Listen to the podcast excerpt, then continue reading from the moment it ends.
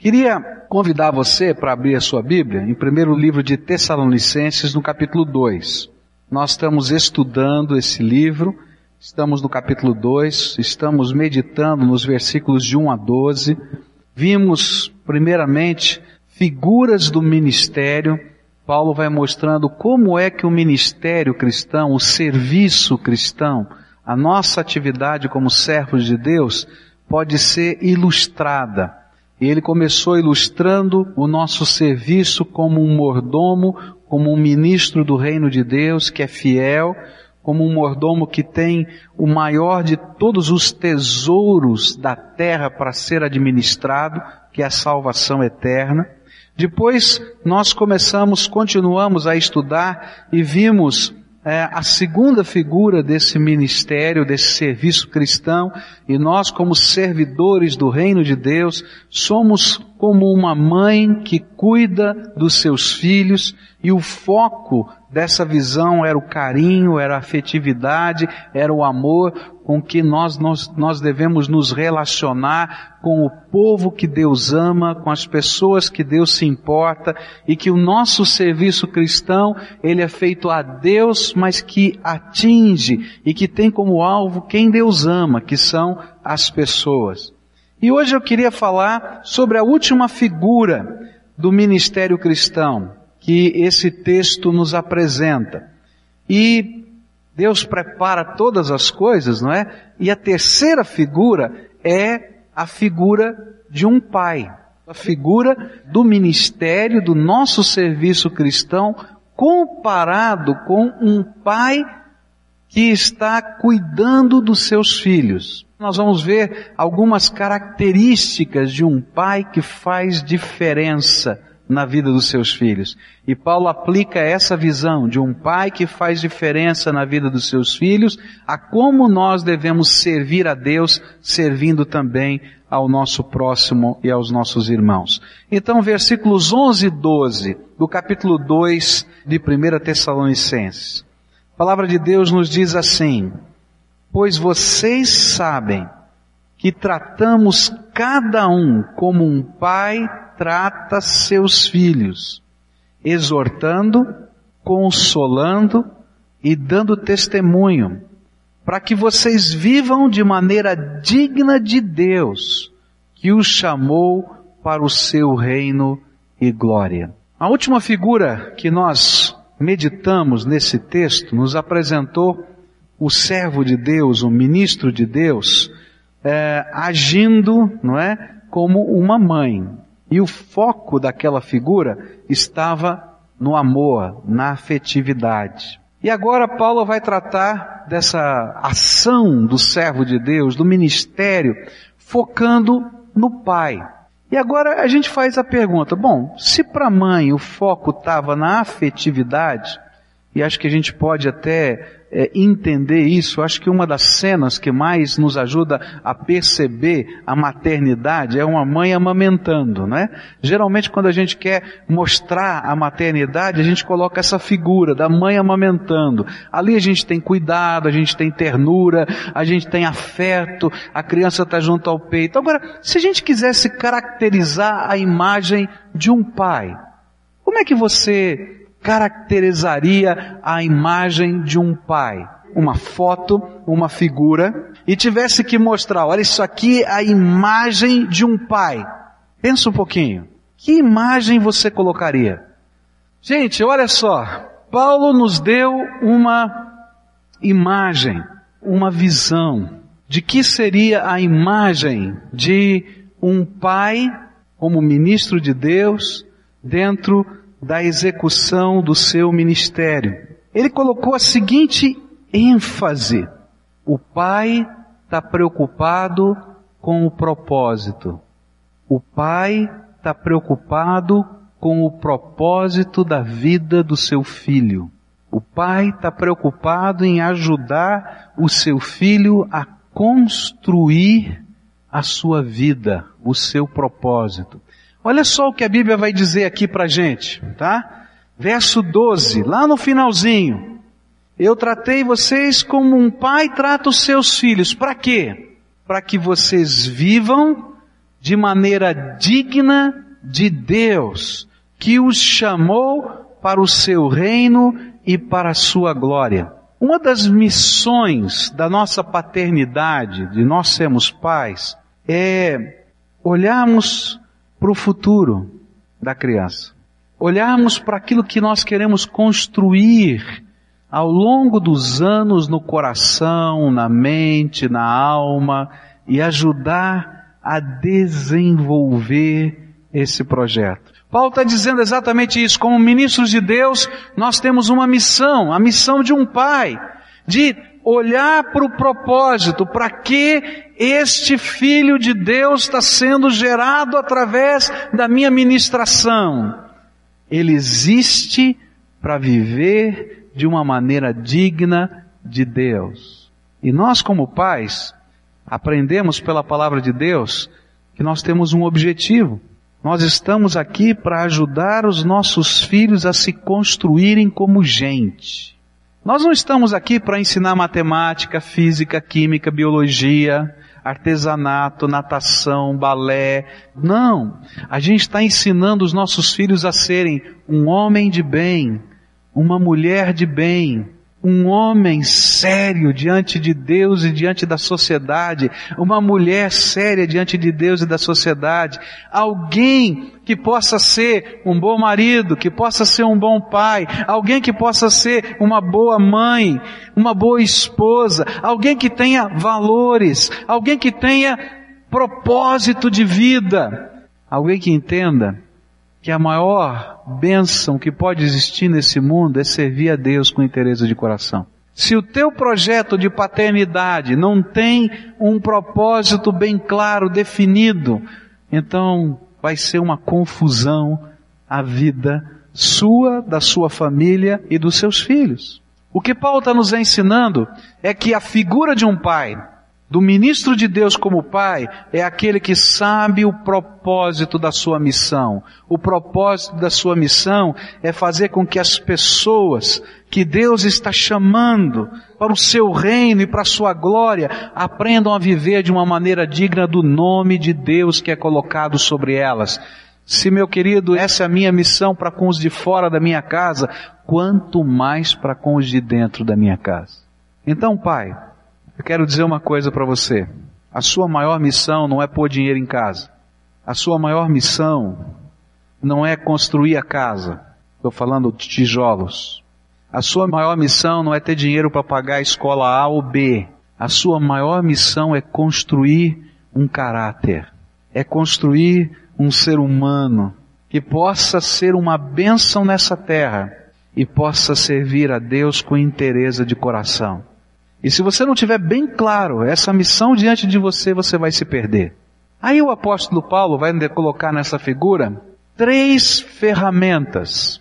Três ferramentas que um pai precisa usar para que ele possa fazer e executar esse propósito divino. E ele está dizendo, olha, o pai tem que fazer isso dentro da casa e o ministro de Deus tem que fazer isso enquanto serve a Deus. Usar essas três ferramentas.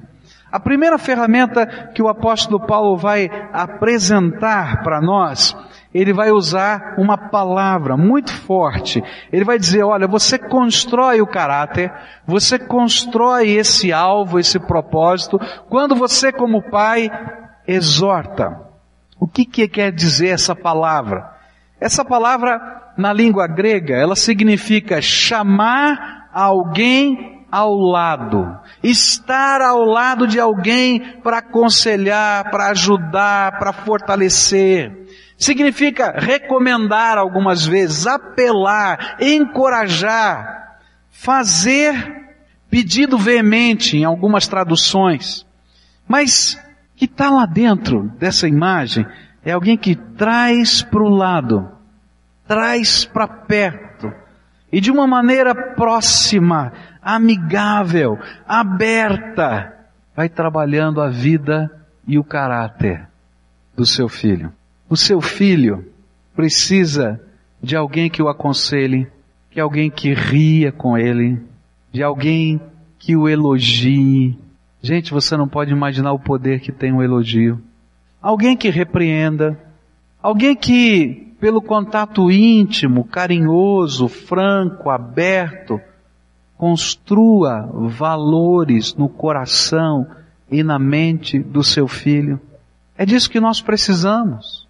De alguém que nos chame para o lado e que nos ensine a viver enquanto caminha conosco. Uma das coisas mais bonitas sobre ensinar a fé aos filhos na palavra de Deus está lá no Velho Testamento. A palavra de Deus começa dizendo que enquanto você anda pelo caminho, você deve inculcar na cabeça do seu filho as verdades da graça de Deus. Não é enquanto você prepara o sermão ou quanto você faz o culto doméstico, ainda que seja uma bênção fazer o culto doméstico, mas é enquanto você está caminhando pela vida e você traz o seu filho junto com você. E ele vai caminhando com você vai vendo como você fala, vai vendo como você reage, vai vendo como você trabalha. E enquanto você está caminhando pela vida e ele do seu lado, porque você o chama para dentro da sua história e da sua vida, ele aprende e é inculcado na mente e no coração dele os valores do reino de Deus. É disso que Paulo está falando. Esse é o nosso papel. Educar um filho não é passar uma série de conhecimentos para ele. Meu querido, hoje o seu filho entra na, na sala lá do seu computador, na sua casa, e tem muito mais conhecimento do que você poderia gastar ou falar com ele em uma hora em alguns segundos. Alguns dizem que o grande problema da modernidade é uma intoxicação de conhecimento. Mas sabe o que é que falta hoje? Falta sabedoria. Sabe o que é sabedoria? A palavra de Deus ensina que sabedoria é a arte de viver, é saber viver em todas as situações, relacionamentos, problemas, dificuldades e assim por diante. A palavra de Deus nos ensina isso como sabedoria. Os psicólogos hoje chamam isso de inteligência emocional e dizem assim, olha, tem muita gente que é tremendamente inteligente, tem um QI astronômico, mas não vai bem no serviço, não vai bem na família, não vai bem em lugar nenhum porque ele não sabe se relacionar com as pessoas. Ele não tem inteligência emocional. Sabe o que, que o mundo está dizendo? Por favor, mandem um pai. Porque quando a gente chama para o lado, a gente disciplina, mas a gente elogia. Quando a gente chama para o lado, a gente sonha, mas a gente ensina a construir os sonhos. A gente ministra graça, porque às vezes até chamando para o lado o pai perde de propósito para o filho ganhar. Não é verdade? Quantas vezes você já perdeu para o teu filho ganhar? Mas de outro lado a gente ensina a resistir, porque a gente vai dosando a dificuldade cada dia. A palavra de Deus está dizendo, olha, não somente o seu filho precisa desse tipo de pai, mas como ministros de Deus, quando a gente está evangelizando, quando a gente está ensinando, quando a gente está ministrando, nós precisamos ser essa gente que muito mais do que um cursinho formal das quatro leis espirituais ou discipulado ou sei lá o que, a gente chame as pessoas para andar do lado da gente e digam, olha, vão aprender a crescer junto na graça de Deus. Agora, queridos, se a gente tem que fazer isso com pessoas do lado de fora, a gente tem que fazer muito mais com os nossos filhos. Os valores da vida não se aprendem com sermão. Os valores da vida não se aprendem somente com regras de policiamento. Os valores da vida se aprende com relacionamentos. Nós precisamos de disciplina, nós precisamos das regras, nós precisamos de tudo isso, mas nós precisamos de gente que se relacione com a gente e nos ensine a viver esses valores. Que a gente possa falar dos nossos medos, que a gente possa falar das nossas vitórias, que a gente possa celebrar juntos, ou que a gente possa construir projetos juntos. Qual foi o último projeto que você construiu junto com seu filho? Qual foi? Você vai ver uma coisa tremenda acontecendo. Lá em casa a gente tem alguns costumes, né? Cada família tem a sua peculiaridade. A nossa são as conversas da madrugada. E às vezes chega um, se deita na cama, o outro senta no pé da cama. Mas sabe o que é legal? É quando a gente pode estar junto e construir projetos, sonhar coisas. Podemos contar histórias. Sabe, as histórias da nossa vida, da nossa herança, da nossa família, elas são preciosas. Elas contêm valores, elas contêm ensino, elas contêm é, referenciais, elas elegem para o nosso coração heróis, e nós precisamos disso, gente. Por isso, Paulo vai dizer, olha, um pai, ele tem um alvo, construir um caráter. Um pai, ele tem um projeto, esse caráter tem que ser digno do nome de Deus. Por isso ele tem que colocar a graça de Deus nisso.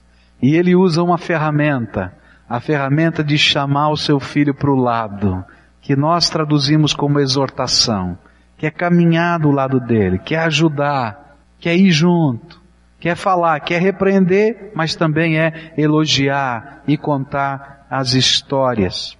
Eu fico às vezes pensando fico imaginando aquela palavra de Isaú.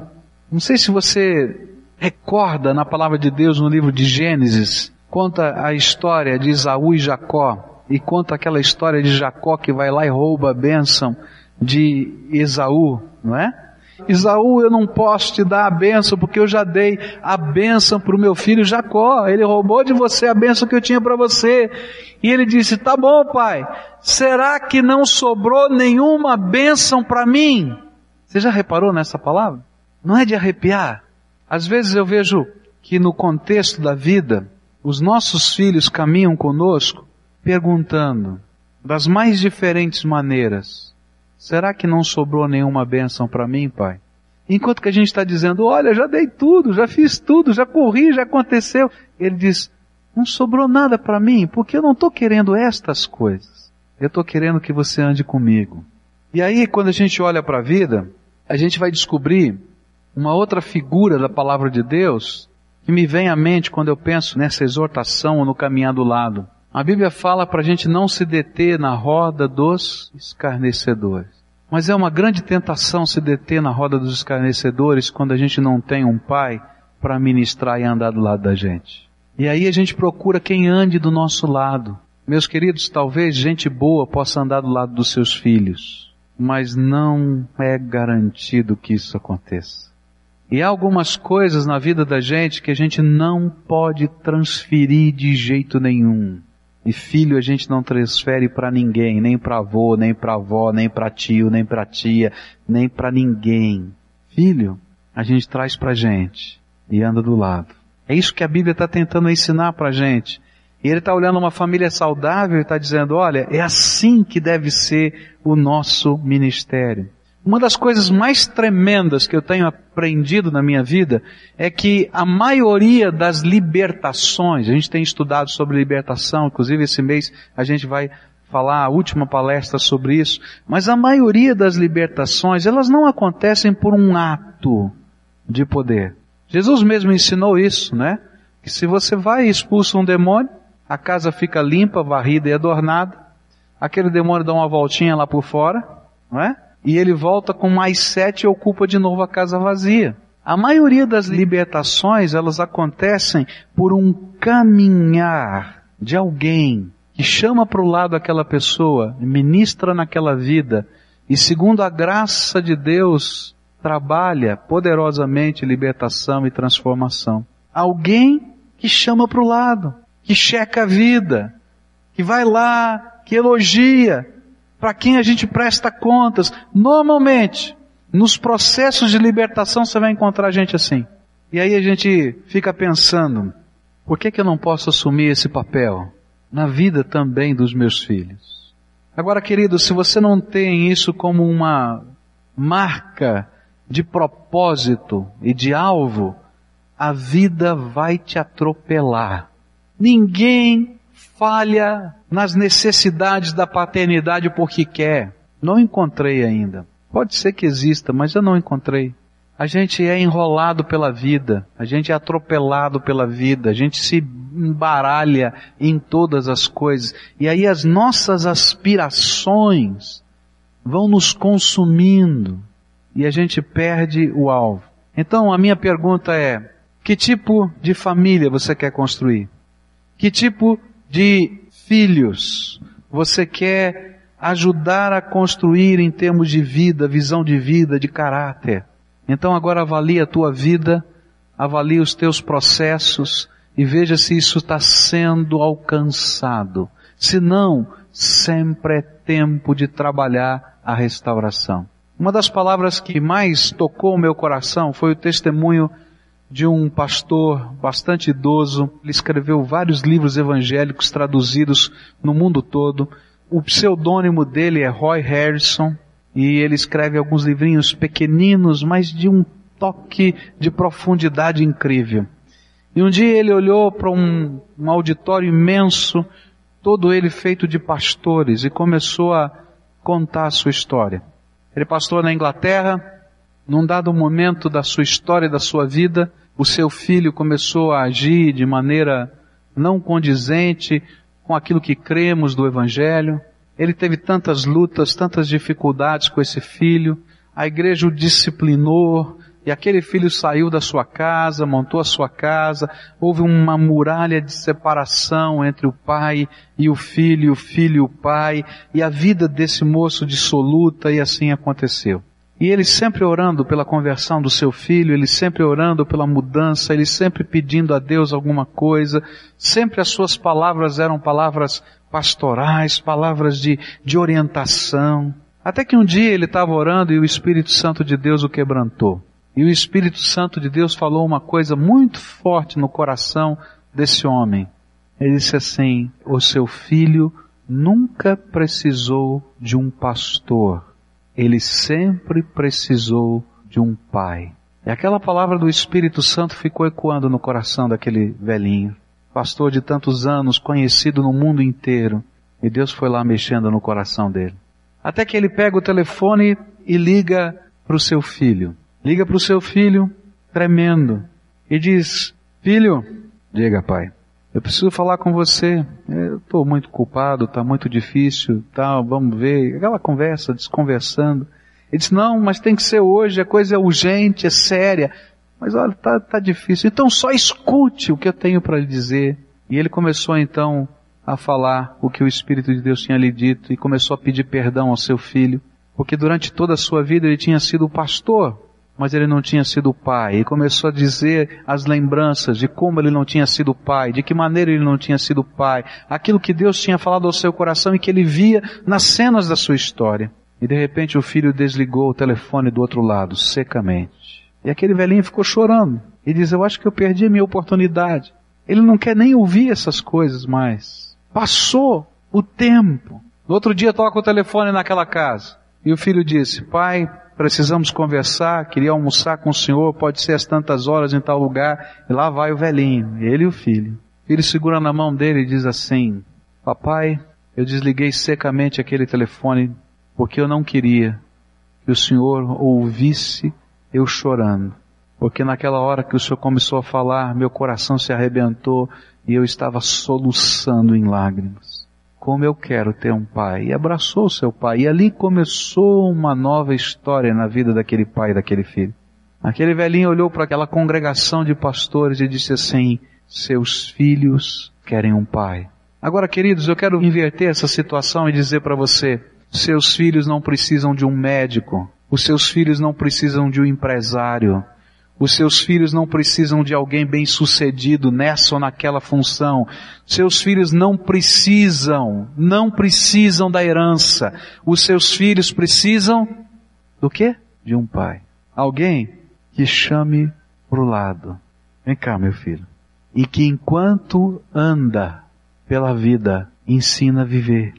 Segunda ferramenta que Deus quer que nós usemos na nossa paternidade é uma outra palavrinha muito tremenda. Ele diz exortando e depois consolando. Essa palavrinha quer dizer incentivando, acalmando, consolando, encorajando, são possíveis traduções. A grande ênfase desse termo é incentivo, motivação. A gente chama para o lado, a gente anda junto, a gente inculca valores, mas a vida dá trombada com a gente. A vida dá trombada com seus filhos. A vida tem dado trombada com você. E sabe o que acontece? Muitas vezes a gente fica morrendo de medo de tomar as decisões certas. E sabe o que a gente precisa? A gente precisa de alguém que incentive, motive, coloque para cima. Não permita, não por coerção, mas por motivação que a gente desista. Esse é o papel do pai. Motivar, incentivar. Tem os valores, tem um propósito, não é motivar qualquer coisa. Tem valores, tem propósito, tem alvo, e eu motivo para que chegue naquele alvo. Eu incentivo para que chegue naquele alvo. Você já viu como você, pai, já fez isso algumas vezes? O que, que você estava fazendo com o seu filho quando você perdia de propósito para ele? Você já parou para pensar? Você estava motivando persistência. Você estava motivando a capacidade de disputa. Você estava motivando a alegria, naturalmente, para que seja alegre. Mas às vezes quando a gente faz isso, a gente está querendo que algo esteja acontecendo que algo mais esteja acontecendo. Motivação faz parte do nosso processo. Meu querido, se você é aquele pai ríspido que sempre está dizendo de tudo que está de errado na vida do seu filho, seu filho vai se sentir sempre um bichinho desse tamanho. E às vezes ele vai se envolver com algumas pessoas que não valem nada, de verdade, só porque eles dizem que ele é bom em alguma coisa, mesmo que seja uma grande porcaria aquela coisa que ele está querendo ser bom. Mas se a gente começa a trabalhar essa motivação, esse incentivo, lembra, tem um propósito, tem um caminho que são os valores, projeto que Deus tem, a gente vai fazer o coração se animar, mesmo quando a gente não alcançou ainda. Algumas coisas na maneira que meu pai trabalhou a nossa vida, que eu admiro. Meu pai era um motivador, sempre foi um grande motivador. Esse era um aspecto dele. E ele tinha alguns alvos na sua motivação. Por exemplo, na argumentação. Ele achava que todos nós devíamos saber argumentar. Que todos nós deveríamos saber discutir, conversar ideias sem brigar. Esse era o jeitão do papai. Então tinha uma regra em casa, você pode tudo desde que você me convença. E o papai tinha paciência de ficar ouvindo a gente pedir as coisas e tentar convencê-lo e mostrar os pontos positivos e os pontos negativos. E ele era um bom argumentador e ele ia jogando os argumentos e a gente tinha que pensar. Algumas coisas ele deixava na prateleira e diz, pensa nisso, amanhã você volta a falar comigo. E aí ele chamava e diz, o que é que você pensou sobre esse argumento? Todos lá em casa sabemos argumentar muito bem, até de difícil, de tanto que a gente argumenta. Mas porque o papai motivava a gente nisso. Você pode se me convencer. E a gente estava sempre querendo convencer o papai e usar os argumentos. Ah, como eu estudava. Eu pegava livros para ver. Papai falou um negócio, eu queria ver se isso aqui dava para mudar. Não é bem assim. Eu quero dizer, olha, pai, não sei o quê. E aí comecei a fazer isso em qualquer lugar. Porque eu fui motivado a fazer isso. Esse era o jeitão da educação que o papai tinha. Algumas coisas que eram de vitória, de alcançar alvos. Papai sempre trabalhou no coração da gente os alvos. E eu me lembro, eu estava na pré-escola, nunca vou me esquecer, na pré-escola, eu estava sendo alfabetizado. E aí, um dia eu cheguei muito acabrunhado em casa e falei pro papai que eu estava indo mal, que na cartilha, naquele tempo a gente usava cartilha. Eu não sei se continua usando cartilha, mas no meu tempo era, né? A gente ia passando as lições da cartilha. Eu não estava tão bem, porque à medida que a pessoa ia caminhando na cartilha, os outros iam ficando para trás e assim, e eu não estava lá na frente. Eu cheguei tão triste. E o papai disse, bom, vamos colocar uma meta. Vamos fazer assim, assado. E aí, todo dia ele me motivava. Eu dia que eu cheguei a ser o primeiro na cartilha, ele fez uma festa, comprou cachorro quente, colocou bola na parede e fez não sei o que, porque a gente chegou lá na meta. Nunca me esqueci disso, eu estava na pré-escola. Cada um aqui tem as suas marcas, da sua história. Mas eu queria que você lembrasse disso. Que importância tem essa palavra de incentivo, essa palavra de motivação, essa palavra de elogio, essa palavra que tem um propósito. E que a gente constrói a motivação para chegar no propósito. E sabe de quem é esse papel? É meu. É meu. E se eu não cumprir esse papel, alguém vai cumprir. Ora, não sei se será tão bom quanto o seu filho poderia ter se você fizesse. Chame para o lado, passe valores, ensine vida, mas motive. Tem que disciplinar às vezes. Eu não estou dizendo que não tem disciplina, tem disciplina, mas tem que ter também motivação, tem que ter consolação. Quando vierem os confrontos, quando vierem os confrontos da vida, a gente tem que aprender a enfrentar os confrontos. E a gente tem que saber que tem alguém do lado da gente no meio do processo dos confrontos. Que bom! Terceira ferramenta e última. Ele vai usar a palavra testemunhando. Essa palavra testemunha é alguém que participa de algo. Por isso pode falar, porque viu, porque ouviu, porque participou, porque a sua vida está envolvida. É um modelo que pode ser seguido, mas é alguém que experimenta o que fala. Como pais que dividem a experiência, nós compartilhamos fé, nós compartilhamos esperança, nós compartilhamos amor, nós compartilhamos propósitos, nós compartilhamos alvos, nós compartilhamos erros e acertos. Quando você conta os seus erros, você ajuda o seu filho a crescer. Quando você conta os seus problemas, você ajuda o seu filho a resolver problemas. Há pais que imaginam que os seus filhos não podem saber nada do que está acontecendo na vida e ele tem que resolver tudo sozinho. Quem vai ensinar o seu filho a resolver problemas? Se não tem grana, tem que compartilhar com a família e mostrar como é que vocês estão resolvendo o problema quando não tem grana. Se está havendo um problema no trabalho, pode compartilhar o problema do trabalho e que eles vejam como você está resolvendo o problema lá dentro do trabalho. Porque no dia de amanhã ele vai ter o problema. E ele tem uma testemunha que ensinou como. O que viveu aquilo que se torna modelo. E se tem alguém na tua história que fez diferença, conta a história desse alguém. Porque eles são testemunhas. Eu venho de uma família de imigrantes e contar as histórias da imigração é algo importante, até para a gente conhecer a nossa identidade. Algumas coisas que acontecem na minha vida têm a ver com esses testemunhos, onde alguém viveu, experimentou valores e construiu uma vida. Paulo está dizendo exatamente isso. Olha, quer saber o que é ministério? Ministério é ser como um pai.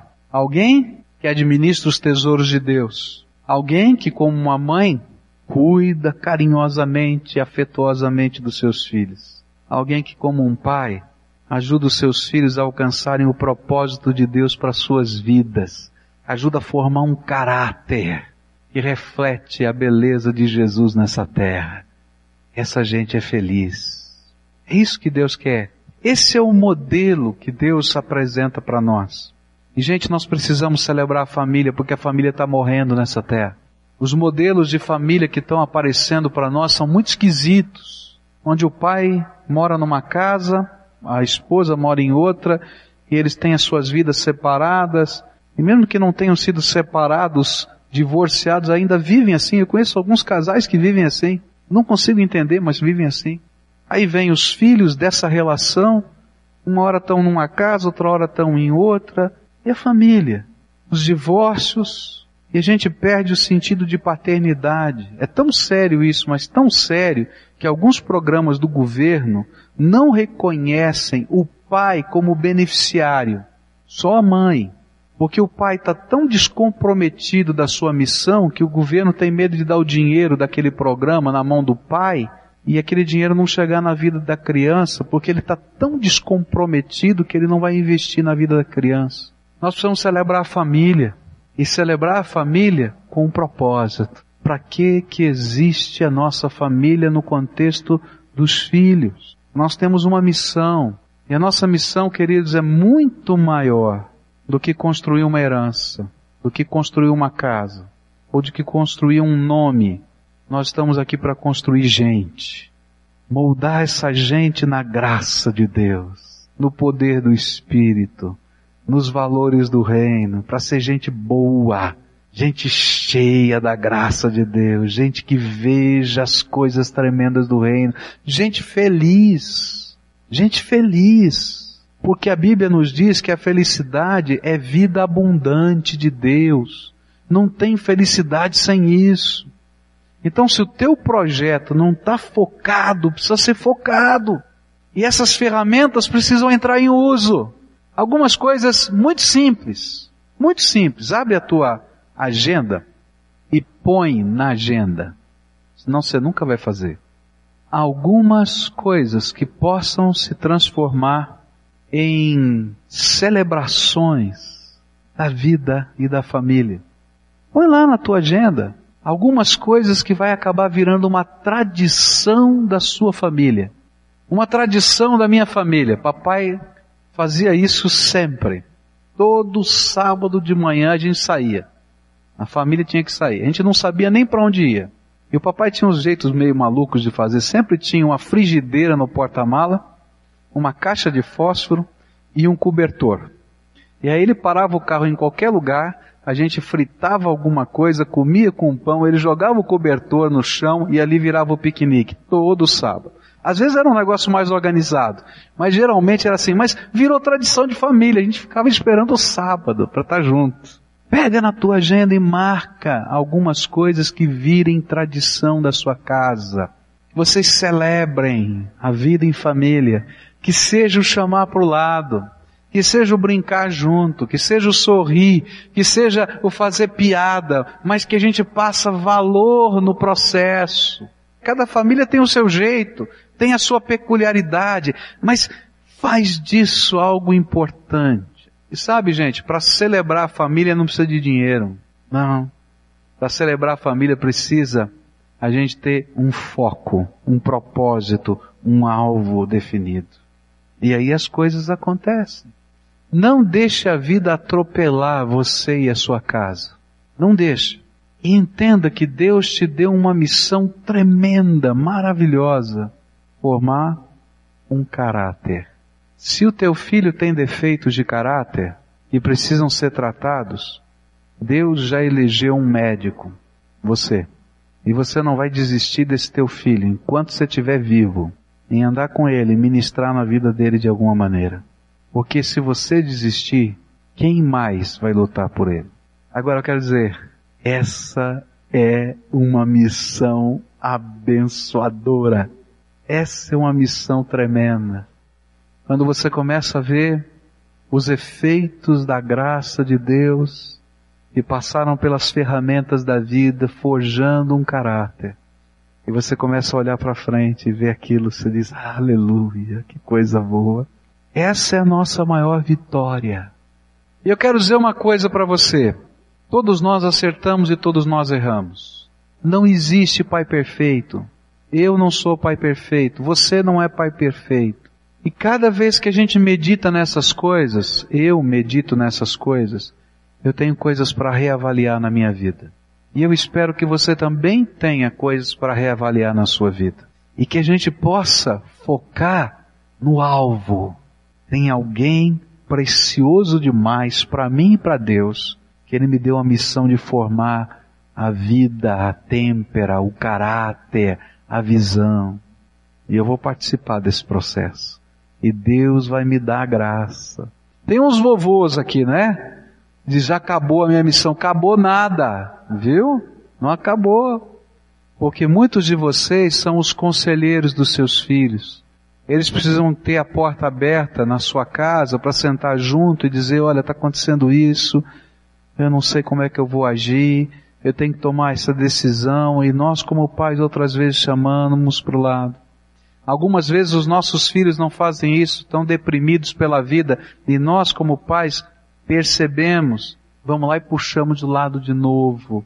O jeito de fazer passa a ser um pouquinho diferente, porque eles já são adultos, mas eles continuam carecendo desse toque de Pai. Vamos orar por isso, que Deus nos dê graça.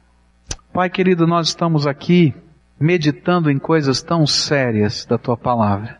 Mais sérias ainda, porque as pessoas que nós mais amamos, que são carne da nossa carne, sangue do nosso sangue, fazem parte dessa meditação. E quando a gente olha para isso, a gente vê tantos defeitos em nós mesmos, Senhor. Eu estou olhando para mim e vendo os meus defeitos. Quando a gente olha para isso, a gente vê virtudes também. E a gente se alegra em algumas coisas. Mas a gente percebe que sem a graça do Senhor a gente não pode fazer nada. E eu quero te pedir, Senhor, derrama o teu Espírito Santo sobre essas casas. E que essa vontade que vai no coração de cada pai, de cada mãe, de cada filho, de reagir a essa palavra, de desfrutar desse tempo. Ah, Jesus, que o teu Espírito incentive, motive, trabalhe a alma e que o Senhor nos dê sabedoria para aproveitar, Senhor, essa oportunidade. E se alguns aqui estão imaginando, já passou, que o Senhor nos mostre, Pai, que o Senhor nos mostre como nós podemos mexer na história a partir de hoje e para o futuro. Escuta, Deus, a nossa oração. Faz, Senhor, com que tradições de família surjam. Coisa gostosa que será contada para os netos, para os bisnetos.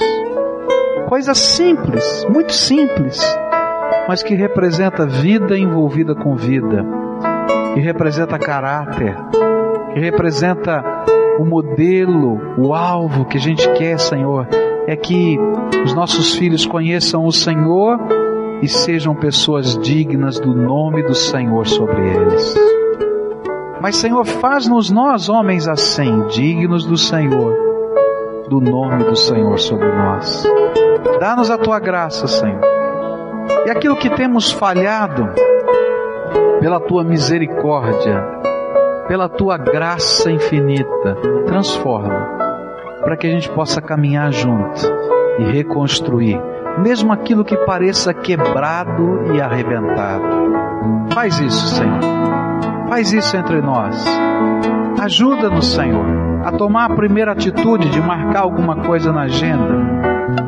Ajuda-nos, Senhor, a tomar a segunda atitude de estar com o coração e o ouvido aberto. Ajuda-nos, Senhor, a não perder o foco no alvo que o Senhor colocou para nós. Em nome de Cristo que eu oro. Amém.